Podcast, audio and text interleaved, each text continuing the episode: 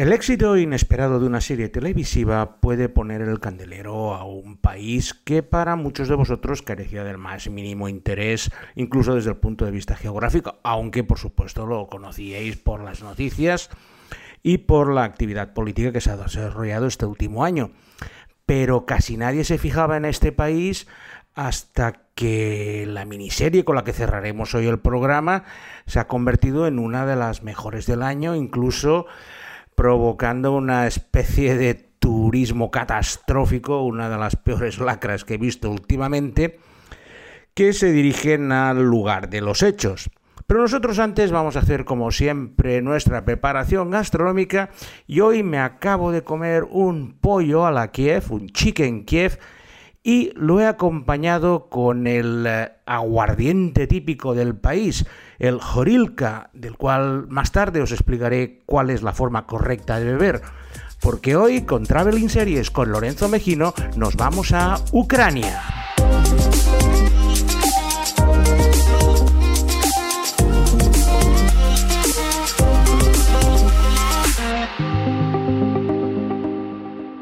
Ucrania es uno de los países más grandes de Europa nació como una de las repúblicas que se extendieron de la extinta Unión de Repúblicas Socialistas Soviéticas y tiene una extensión más del doble de España. En los tiempos de la URSS, Ucrania era básicamente el granero del país. Grandes extensiones del país, muy plano por otra parte, se ocupaban al cultivo de trigo y todo tipo de cereales. Mm, su escasez de montañas la paliaba con unos bosques bastante densos que se situaban principalmente en las fronteras del país. Pero conducir por Ucrania es ver trigo, trigo, trigo, a veces cebada, pero cultivo del cereal al por mayor que durante los gélidos inviernos vegetaba para empezar a florecer en cuanto la primavera lanzaba los primeros rayos de sol. Casi todos los viajeros que llegan a Ucrania vía aérea lo hacen por su capital, Kiev, pero a nosotros nos gusta hacer las cosas algo diferentes y en lugar de ir a Kiev, donde acabaremos este viaje virtual de series, empezaremos por la segunda capital en importancia de toda Ucrania, una ciudad que se encuentra a orillas del Mar Negro, que se llama Odessa. Odessa es un lugar eh, donde podéis ver los típicos edificios de la arquitectura soviética, esos mamotretos de muchas plantas que servían para dar cobijo a los camaradas en barrios grisáceos y sin mucha vida, pero al estar al borde del Mar Negro también se convirtió en un lugar de veraneo para los políticos del Partido Comunista que les encantaba por lo menos chapotear en las orillas del Mar Negro durante sus vacaciones, que generalmente eran en unas construcciones que se llaman dachas, que son una especie de cabañas de lujo que se encuentran situadas en los suburbios costeros de Odessa, pero a las que son muy difícil acercarse puesto que están severamente custodiadas por todo tipo de guardias de seguridad con ese ceño fruncido que soléis ver en las películas de espías con todos los guardaespaldas rusos. Nosotros en Odessa, en cambio, vamos a hacer otra cosa diferente, como es adentrarnos en la atracción turística que considero que es más interesante, que son sus espectaculares catacumbas. Odessa tiene una verdadera red de catacumbas que se extiende por kilómetros en el subsuelo de la ciudad y que era una verdadera forma de comunicación durante los tiempos de la Edad Media y que le servía también para esconder las provisiones y todo tipo de elementos que, que, no querían que cayeran a manos de las invasiones tártaras mongolas que solían asolar la zona. Es muy fácil visitarlas, entras y puedes estar horas recorriendo eh, estos pasillos. Te recomiendan llevar un plano o ahora más fácilmente con una aplicación de GPS que tiene mm, cobertura en estos subterráneos para poder estar el tiempo que quieras. Yo estuve unas dos horas y la verdad es que me lo pasé muy entretenido porque ibas descubriendo diferentes lugares, arcos, eh, estancias, incluso habitaciones que estaban arregladas en estas catacumbas y te da una idea muy importante de cómo es Odessa. Y en Odessa, pues como no podía ser de otra manera, vamos a emplazar nuestra primera serie del día, que lleva como título Érase una vez en Odessa, Once Upon a Time in Odessa. Я вас знаю, я вас вспомнила. Но тогда вы были просто босяк, а сейчас вы настоящий бандит. Шикарный вид.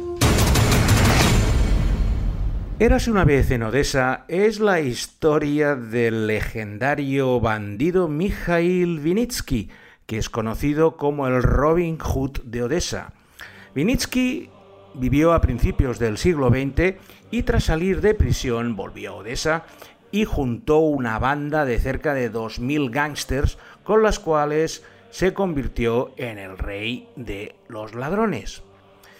Eso sí, tenía la característica de que solo se tenía que, como Robin Hood, solo querían robar a los ricos y las ganancias las repartían entre los pobres y los huérfanos, aunque su codicia cada vez era mayor y los robos cada vez eran más osados. Por supuesto que la historia tiene un lado romántico, puesto que se enamora de la hija de uno de los ricachones locales en uno de esos amores imposibles. La serie es bastante curiosa de ver, los decorados son muy de cartón piedra y la forma de actuar soviética es de las que más me cuesta de aceptar en este tipo de seriales. Tiene 12 episodios, de hecho es la biografía de Vinitsky desde que llega a la ciudad hasta que se convierte en el máximo mandamás de, de Odessa. Uno de estos bandidos que además al ser muy querido por la población, la policía digamos que hacía la vista gorda, tiene mucha inspiración en lo que sería Érase una vez en América de Sergio Leone, porque una cosa que a lo mejor no conocéis es que los rusos se dedican a plagiar de forma descarada todas las series norteamericanas de éxito, también las películas, y Érase una vez en Odessa, pues es muy deudora de la película de Sergio Leone.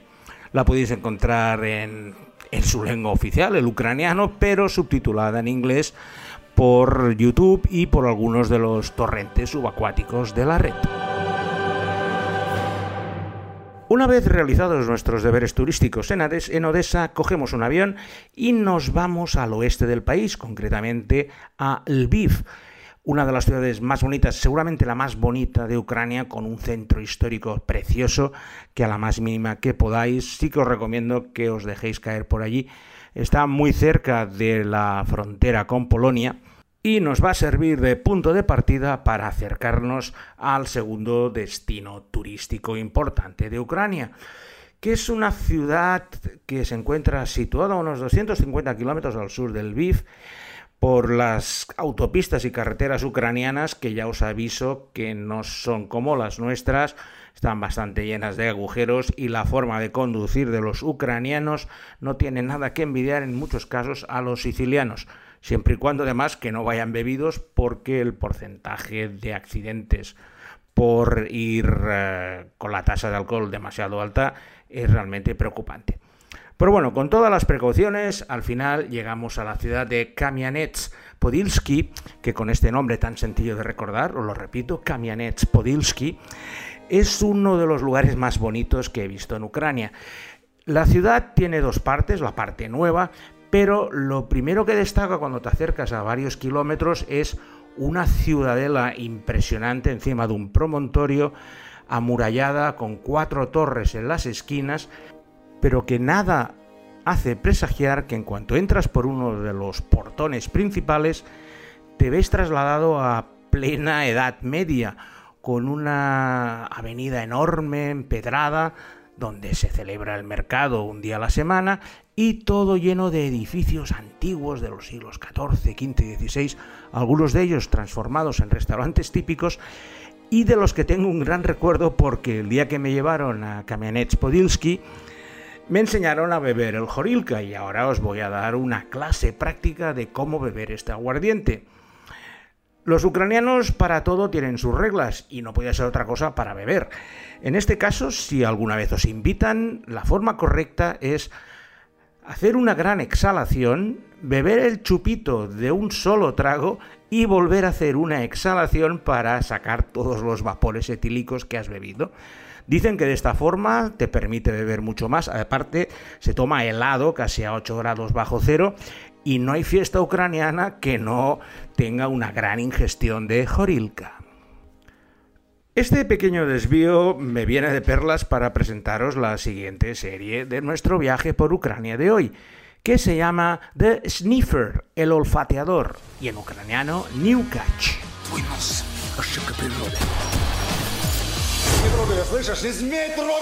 The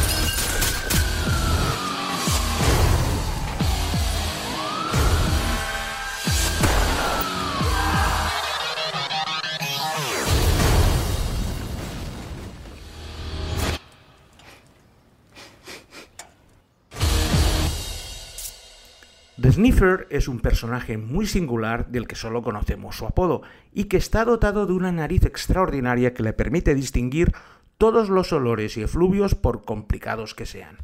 Sus dotes de sabueso excepcional le llevan a trabajar como consultor externo de la policía de Kiev para resolver casos complicados en los que colabora llegando a la escena del crimen y extrayendo pistas e indicios de los olores que puede localizar para ayudar a resolver el delito.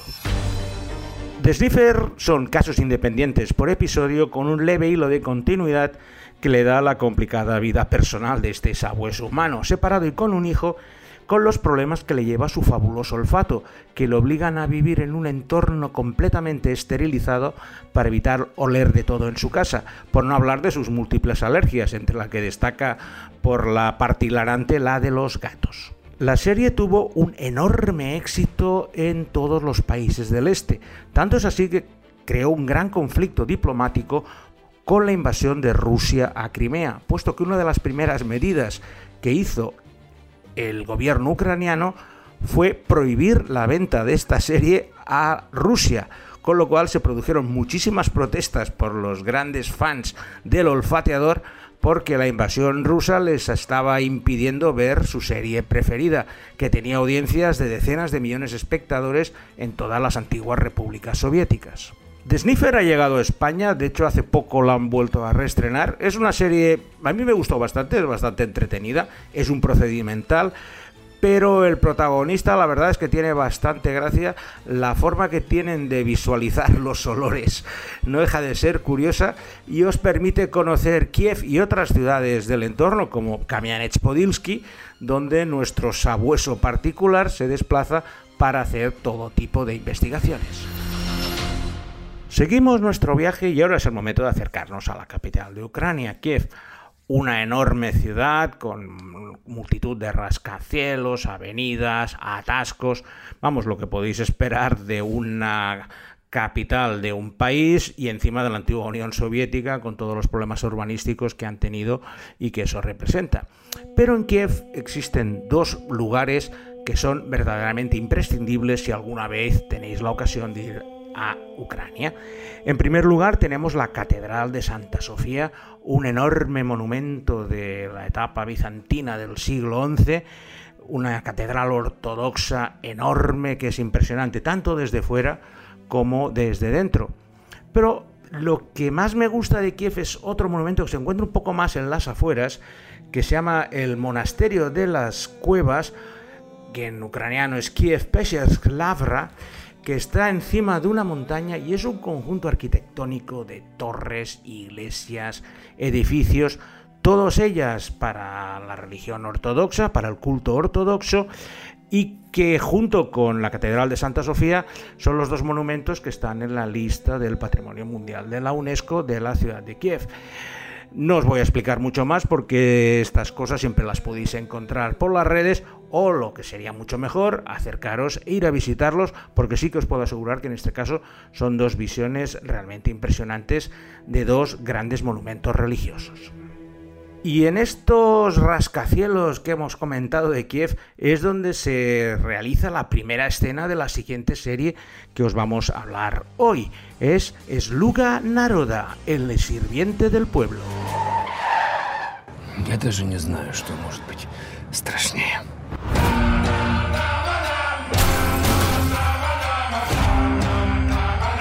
И с чувством глубокой благодарности я хочу сказать. Sluga Naroda seguramente es una serie ucraniana de la que indirectamente habréis oído hablar, puesto que su protagonista, el actor Vladimir Zelensky, se ha convertido en el nuevo presidente de Ucrania gracias a la popularidad que le ha proporcionado esta serie que en su tercera temporada, que emitieron poco antes de las elecciones presidenciales, fue una campaña electoral descarada para elegirle. La trama es la siguiente. Vasil Golbodorodko es un modesto profesor de historia en un instituto de Kiev que es grabado con cámara oculta por un alumno cuando realiza un discurso muy crítico sobre las prácticas habituales de los gobiernos ucranianos, donde reinan la corrupción y el amiguismo desde los tiempos de la URSS. Ese vídeo, con sus diatribas y cabreos, se vuelve viral en las redes sociales, provocando el nacimiento de una plataforma popular que consigue recaudar mediante crowdfunding la cantidad necesaria de dinero para inscribirlo en las próximas elecciones presidenciales, a lo, que el profesor accede, pero sin el más mínimo interés de hacer campaña o de grabar más vídeos. Ya os podéis imaginar que gana las elecciones contra todo pronóstico y la primera escena es el profesor durmiendo en la cama de, la casa de sus padres donde está viviendo y se presenta un funcionario, pica la puerta, le dice, buenos días, usted es el nuevo presidente de Ucrania. Si esta escena os parece un poco rara, ya os digo que la serie no hay por dónde cogerla. El humor ucraniano no traspasa fronteras y si la vierais ya veríais el porqué. Es eh, brocha gorda, unas situaciones como esta que os he comentado. Vamos, nadie se puede creer que tú seas presidente del país y te enteres porque te viene a despertar un funcionario durmiendo en casa de tus padres. Allí ha tenido mucha popularidad porque es ese tipo de demagogia, lo que la gente quiere escuchar y tirar contra el poderoso, pues le ha ido muy bien. Y vamos a ver qué es lo que hace como presidente. Por ahora lo que está haciendo no deja de ser algo sospechoso, pero bueno, hay que darle tiempo porque experiencia no tiene, pero morro mucho. Y llegamos a la parte final de nuestro viaje, donde os voy a hablar de un lugar donde no he estado. En esta ocasión no os voy a decir que he estado allí, básicamente porque me he negado, he estado relativamente cerca por cuestiones laborales, pero llegar hasta Chernobyl, que se encuentra a unos 120 kilómetros al norte de Kiev, no es que sea precisamente una de las cosas que, hubiera querido hacer en la vida, porque para ver una desolación por radiación no me hace ninguna ilusión. Eso no quita que ahora pues hayan surgido una serie de iniciativas que llevan a turistas, los visten con trajes completamente herméticos,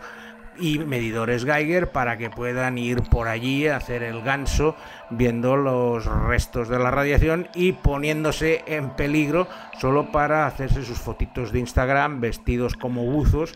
y haciendo, y perdonadme la expresión, el gilipollas en un lugar que está devastado y que no, no se les ha perdido absolutamente nada a no ser que fuera ir a colaborar en la restauración. Por supuesto que os estáis eh, imaginando que ahora os voy a hablar de la gran serie que es Chernobyl. What happened on the night of the accident? Asking the right question will get you the truth. There is no truth. What happened then? What happened after? All of it. All of it.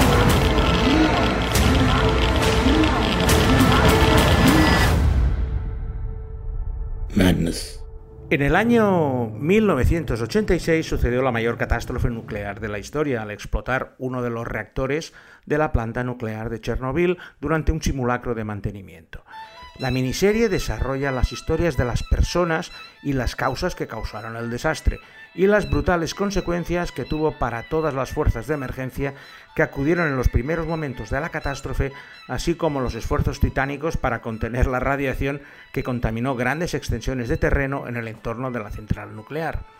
La historia es narrada desde la perspectiva principal de Valery Legasov, el investigador nuclear que fue el encargado por el gobierno ruso para discernir las causas y dirigir las tareas de contención del desastre nuclear. Chernobyl es una miniserie sobrecogedora de las que no te dejan indiferente tanto por las cosas que cuenta y cómo las cuenta, gracias a un exquisito guion de Craig Messing y sobre todo a la realización del sueco Johan Renck, una de las mejores que he visto en miniseries, que le ha valido el Emmy a la mejor dirección Y todo ello acompañado de dos grandes interpretaciones por parte de Jared Harris como Legensky y con la compañía de Stefan Skarsgård que encarna al comisario político que envía el gobierno ruso para controlar la situación. Chernobyl es de lo mejor que he visto este año. No es una serie para disfrutar y pasar el rato, porque lo que vas a ver te va a remover las tripas, viendo cómo la gente se sacrificaba por intentar salvar lo poco que les queda de tierras, o incluso únicamente por la patria, porque sienten que es su deber y lo tienen que realizar. Era como enviar soldados a la guerra, pues con una cuchara de madera para luchar contra el enemigo. Y con esta visión de Chernobyl nos despedimos. Hoy hemos hecho practicar el ucraniano Alberto Laya buscando los vídeos de estas series. Y por mi parte nada más, daros las gracias de nuevo y despedirme hasta la semana que viene en Traveling Series con Lorenzo Mejino.